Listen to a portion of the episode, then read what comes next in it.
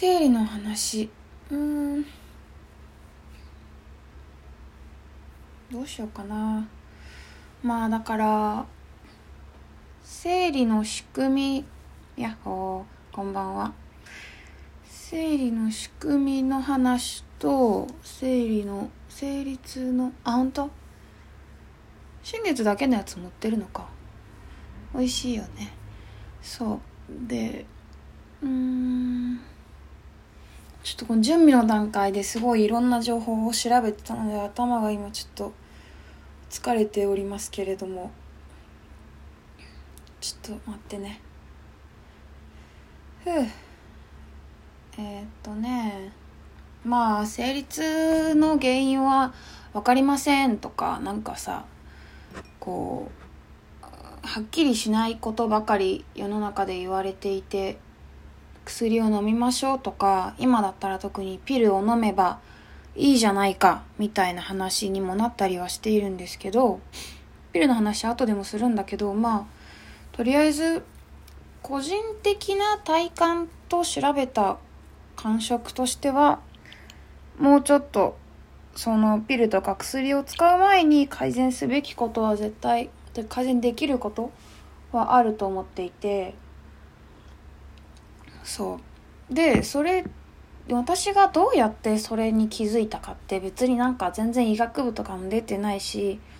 なんか研究っていうか自分の体で実験したりとかインターネットで調べたり本を読んだりしただけなんですけどでもなんかえこんなのこんなの誰にも教えてもらったことないみたいな情報とかえなんでこれここに書いてあるのに誰も教えてくんないのとかいやお客お医者さんの本読んでもこの病気にはこの薬しかって書いてあるけどこれの原因はこれですって書いてないじゃんみたいなのとかいろいろあってさなんかでもまあお医者さんがはっきりこれにはこれが効きますとかこれの原因はこれですっていうには多分かなりデータを取っていかないといけなくてでそれができないからはっきり言い切れないっていうのとあとは製薬会社との関係とかいろいろあってまあいろいろいろいろなんじゃないかなと思っているので誰からの制約もない私が言ってでみんながそれを聞いて少しずつ変わっていってくれたらいいなっていう気持ちですがが私が言うことが必ずしも100%みんなにも合うとは限らないので自分で実験して確かめて合わなかったらちょっと違う方法を探してみるとかねしてくださいね。よしじゃあ軽く生理の仕組みについて説明します。まあ生理の仕組みって学校で習う時は今どういうふうに習うんだろうね。なんか大体こう私の記憶としては小学生の時になんかこう赤ちゃんのためのベッドが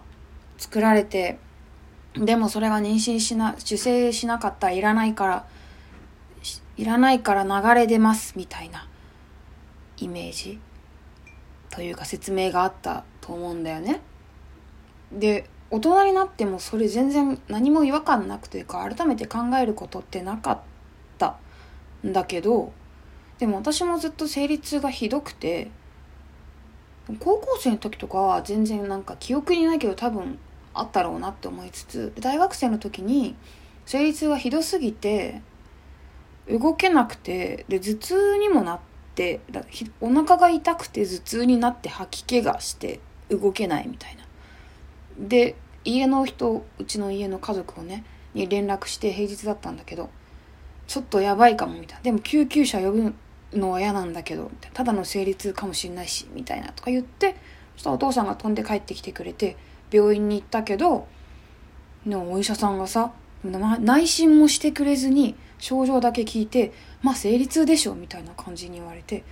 ふざけんなって思ったけどでもその時はなんかその1回だけでその後は普通になんか薬飲めばなんとかなるぐらいの生理痛だったからああれはなんかたまたまひどかったんだなと思ってで大人になっていってでもまあ大学生の時にフランスに留学してた時にピルが安かったからピルを飲んでたりとかその後帰国してからもピルを飲んでたりはしたんですけどでも何かのタイミングで飲むのをやめちゃってであで大人に20いくつだ？26とかの時に25かな子宮内膜症の区がさお金出して子宮内膜症の検査を受けさせてくれるだから子宮頸がんかで受けた時に「軽度異形成です」って言われて「軽度異形成とは?」ってなって調べたらまあそれが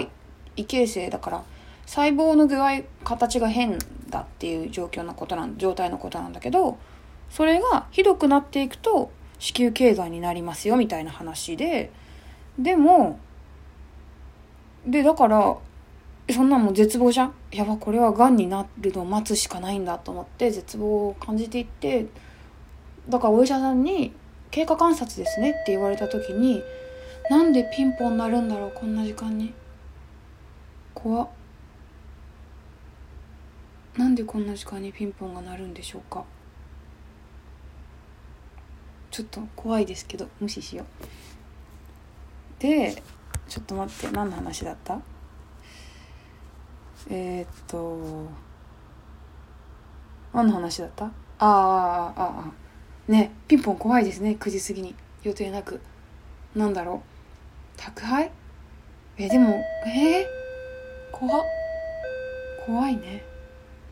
めっちゃ怖いんだけど。超怖いですね。でも誰からも連絡来てない。佐川今日佐川受け取り損ねたんだけど佐川かな。いやいやこんな時間に来ないよね。めっちゃ怖っ。鍵は多分閉めてあると思うんですけど。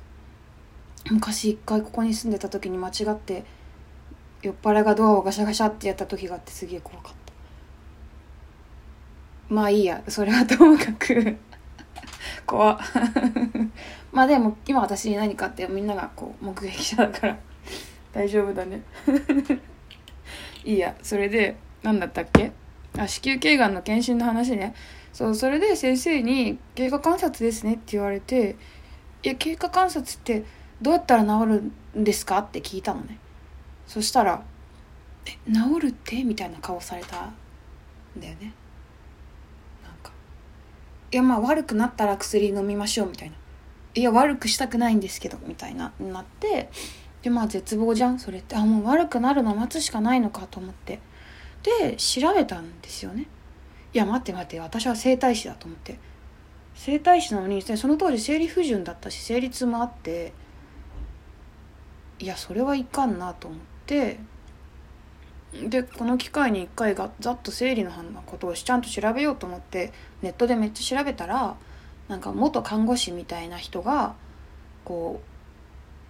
うそういう子宮頸がんだったかなんかだったけどこう体のなんていうの、まあ、血流を良くしたりとか体温を上げたりとかいろいろで治しましたみたいな。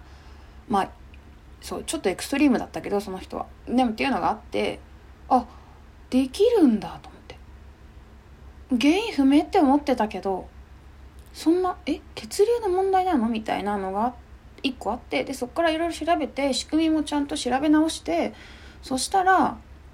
なんかあああれ？って意外と意外とシンプルじゃね？ってなった。んでしょうね正直なところ。でだからそれだったら私にもちょっとずつ変えていけば成立をなくせるかもなと思ってやってったら実際もうほとんどないというかまあいろいろ原因はあるので例えばそのこの月一月の間にその原因に当てはまることをやっちゃうと辛かったりとかはするんだけど前ほど必ず毎月辛いみたいなのないしうまく1ヶ月過ごせればもう全然なんかスッてきて3日4日ですって終わってみたいな胸が張ることもなく痛みもなくみたいな時もあるのででそれみんなが知ったらいいなと思ってお伝えします。ででん。はいえっ、ー、とじゃあまず仕組みを軽く説明すると、うん、まあよく言われているようにそのホルモンがさこうこうこうあってこうなってみたいなこうグラフ見たことない？ホルモン量の効果。ホルモン量のねこう変化みたいなやつね。でエストロゲンとプロゲスプロゲステロンか。っていうホルモンがこうねどっちかがあ基本的にエストロゲンが普通のタイミングが高くてそれが下がる時下がってっていうのとプロゲステロンが低くて上がってっていうのとでプロゲステロンが増えるとエストロゲンが下がってっていう時にここは高温期でここは低温期でこの辺で排卵が起きてって感じなんですけどでこの時に生理が起きますよっていう話ででここでなんでプロゲステロンが増えると妊娠あ体温が高る体温が高くなる高温期になるかっていう。と、まあ、妊娠のためにはには体温が高いことが大切だったりとかまあいろいろあるんですけど。でっていうのでまあそれのそのだから体温が高くなるとか待ってちょっとねいろいろまあこの後のその質問に答えることでいろんな謎が解けていくんですけど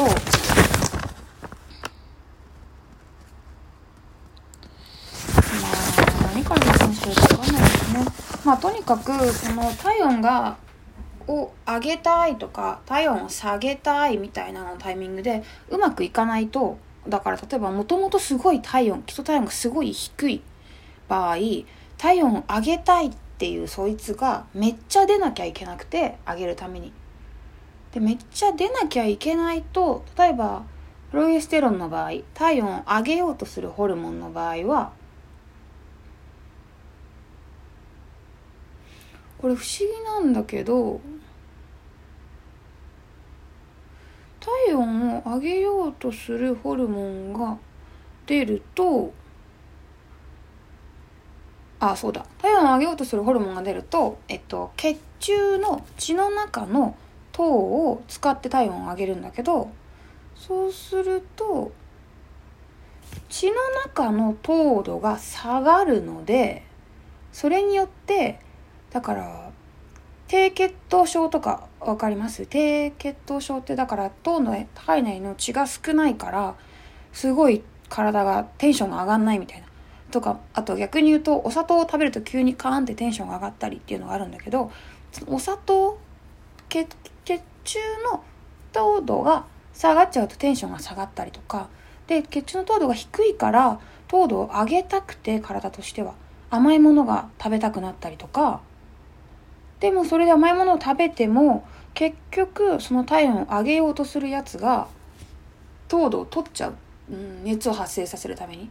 糖分を取っちゃうから結局上がった糖度をガンと下げちゃうのでガンと下げるとまた上げたくなって糖分欲しいって脳みそに言って甘いものが食べたくなるとかっていう仕組みがまずあって。PMS の一個の原因としてね。でってなるとで糖糖分でこうが上がったり下がったりそれテンションが上がったり下がったりしてメンタルが不安定になったりっていうのもありますね。そうそうそうそう。で今のがまあこう生理前の話。じゃん。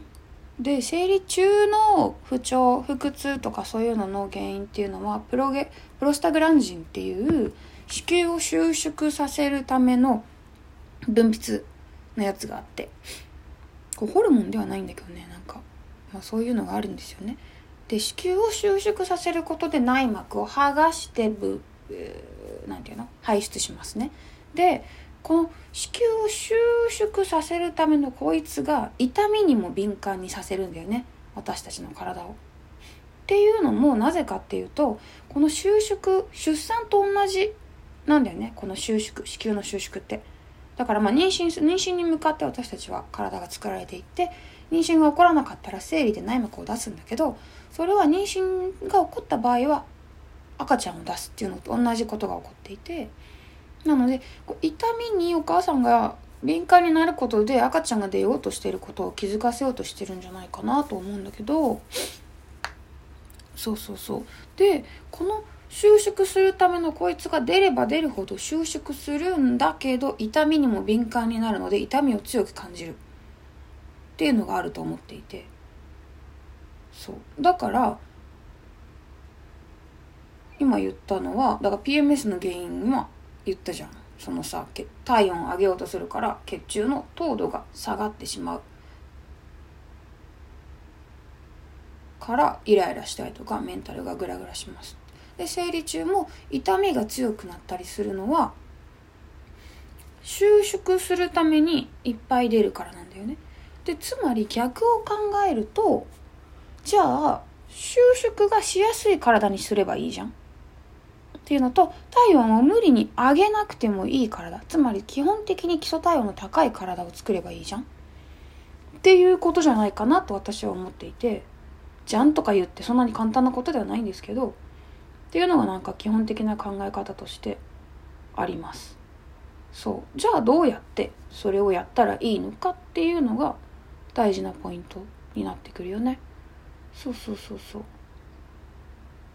う。でまあでもさよくその生理痛改善とか PMS 改善みたいなそうそうそうあったかくて柔らかい体を目指しましょうっていうことですね。そうそうそう。だから普段の生活を気をつけて改善していかないと生理痛とか PMS のタイミングでどうにかしなきゃって思っても体はそれの前の状態を見ながら変化していっているのでなかなか難しいです。そう。だから生理が終わった時からが勝負。勝負というとあれですけど終わった時からゆっくり体を見てあげることがすごく大切です。まあもちろん生理中もねゆっくり過ごしてほしいんですけど。そうそうそう。なのでまあ簡単にというかシンプルに最初にざっと言ってしまうと体温をまず上げるために先週の冷え性の時にも言ったんですけど食事をの気をつけ方にコツがあります。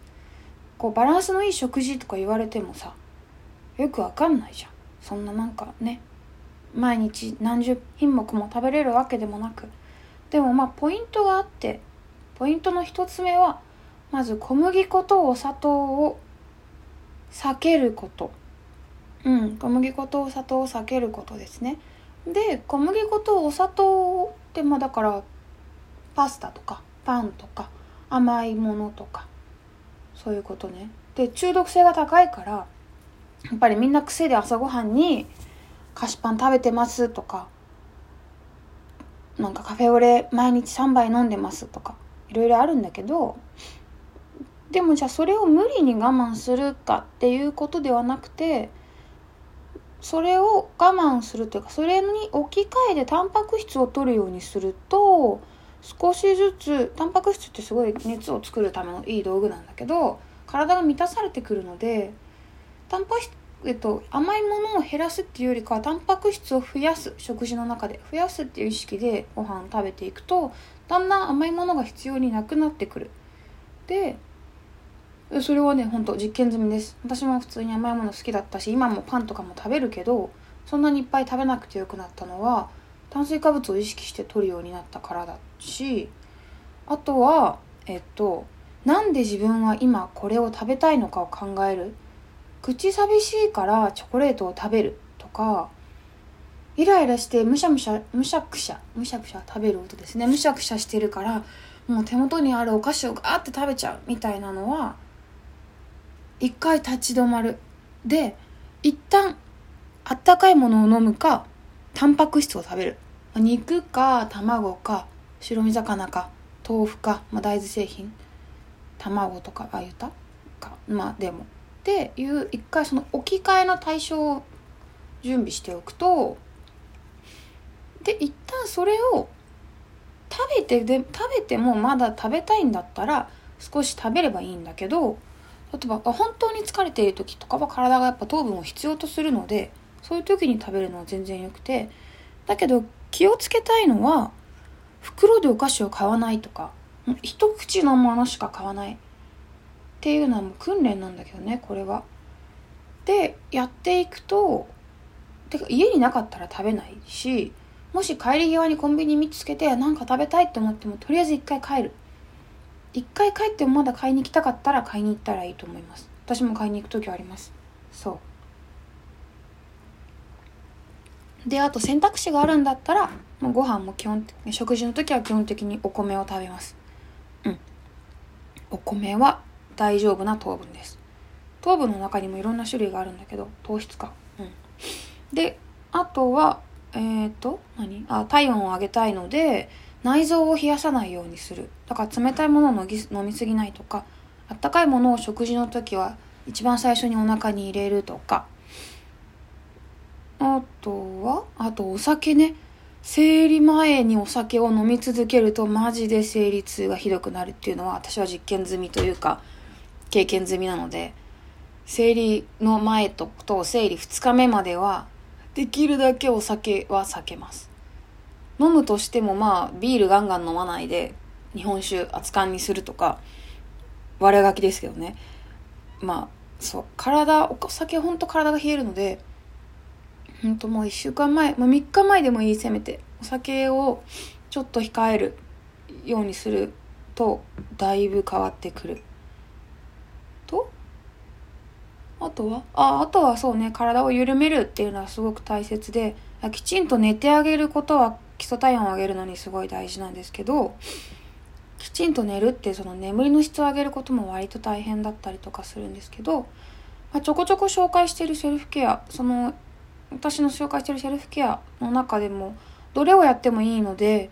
なんかどれかやりやすそうなやつを見つけてやるっていうのはすごく大切です。なんか自力で体は本当は緩むはずなんだけど日々のストレスとか力を入れる癖ここをグッと噛みしめちゃう人とか携帯触ってる時にギュッて無無意識に指に力が入ってたりとかしちゃうのでそれをいかにね生活の中で気づいてほどいてあげることほどいてあげるかとかが大切になってきます。だ食事気をつけて体を温め冷え冷やさないようにして体を緩めるようにする。っていうのとあとこれは説明がなかなか難しいんですけど骨盤底筋群をちょっと使ってあげる。鍛えましょうとかではないんですけどよくあるじゃん。膣トレイみたいなやつとか。あとはスクワットでもいいかな。あとお尻歩きとかね。やってあげて骨盤の中の筋肉をでなかなかこううまく歩けてないと普段の生活では動かせてなくてこれもお尻のイメージね。お尻2個あって2個割れてるってことはちゃんとそれなりに幅で動けるんですけど普段あんまりみんなお尻動かして歩いてないのね。プリプリって動かすんじゃなくてこう動かしたいんですけどそれ今説明できないんであれなんですけどそうだからそういうのがすごく大切。動かしてあげないと硬くなっていっちゃうのでで筋トレほどやらなくてもよくて気が向いた時に5回でもいいからこうお尻でこう床で歩いてみるとか歩き方的には片お尻を浮かせて前に出して下ろす。浮かせて前に出して下ろすっていうのの繰り返しなんだけど。かまあ寝てる時に横になった時にこう足伸ばすじゃん。足伸ばしてお尻腰から下をこうこう押すとかやるのもとっても効きます。うん。でちょっと動かしてあげるだけであそうだった自分こんなに動けるんだったって思い出せて柔らかくなってくるので。そうそうそう。あとはそうあとは水分をちゃんと取りましょう。えっ、と女性はもう生理が始まる前からだからまあ生理終わってすぐから内ここの子宮の中に血を集めるじゃない膜を内膜をお布団を作るために。血液の80%は水なので体内を循環するべき水とか男性まあ、水がここに集まってきてる基本的に女の人の場合は。なのでそもそも基本ベースが脱水症状にあるらしくて。なのでだし経血と外に出てる時ってもうめっちゃ出てるじゃんでもみんな全然水飲まない透明の水ですよなんか水分だったら何でもいいとかじゃなくて透明の水が大事でしっかり飲むようにちびちびたくさん飲んでくださいガブガブガブ飲まない。ちびちびたくさん飲む。で、なんならもうしばらく経口補水液を飲んでもいいぐらいです。みんな多分とりあえず。特に生理中とかは。水分の吸収率が上がるだけで頭痛とかね貧血っぽいのとかも脱水症状の一種だったりとかするのでうん飲んでくださいね。お水ね。ちびちびたくさん飲むんです。っていう感じかな。基本的にはそういう感じでだんだん徐々に減らしていくことができます。うん。で宣伝するとまあそういう話も含めて週1回30分月4回1万2000円でオンラインでこうマンツーマンでお話しさせてもらってカウンセリング聞いてセルフケア。あその症状ならこれがいいですよおすすめですっていうのカウンセリングでやってて。大体まあ3ヶ月ぐらいで生理痛だいぶ軽くなってくるのでぜひなんか気になる人がいたら、えー、と相談してください。会ったことなくてもそれはできるので1万2000円です。お振り込みで。はい。という感じでこう仕組みと痛みの解決法。はこんな感じにしようかな。同じことを気をつけると冷えもなくなっていくので、まあ、冷えと生理は生理痛は紙一重ですね。紙一重？違う。背中合わせです。はい。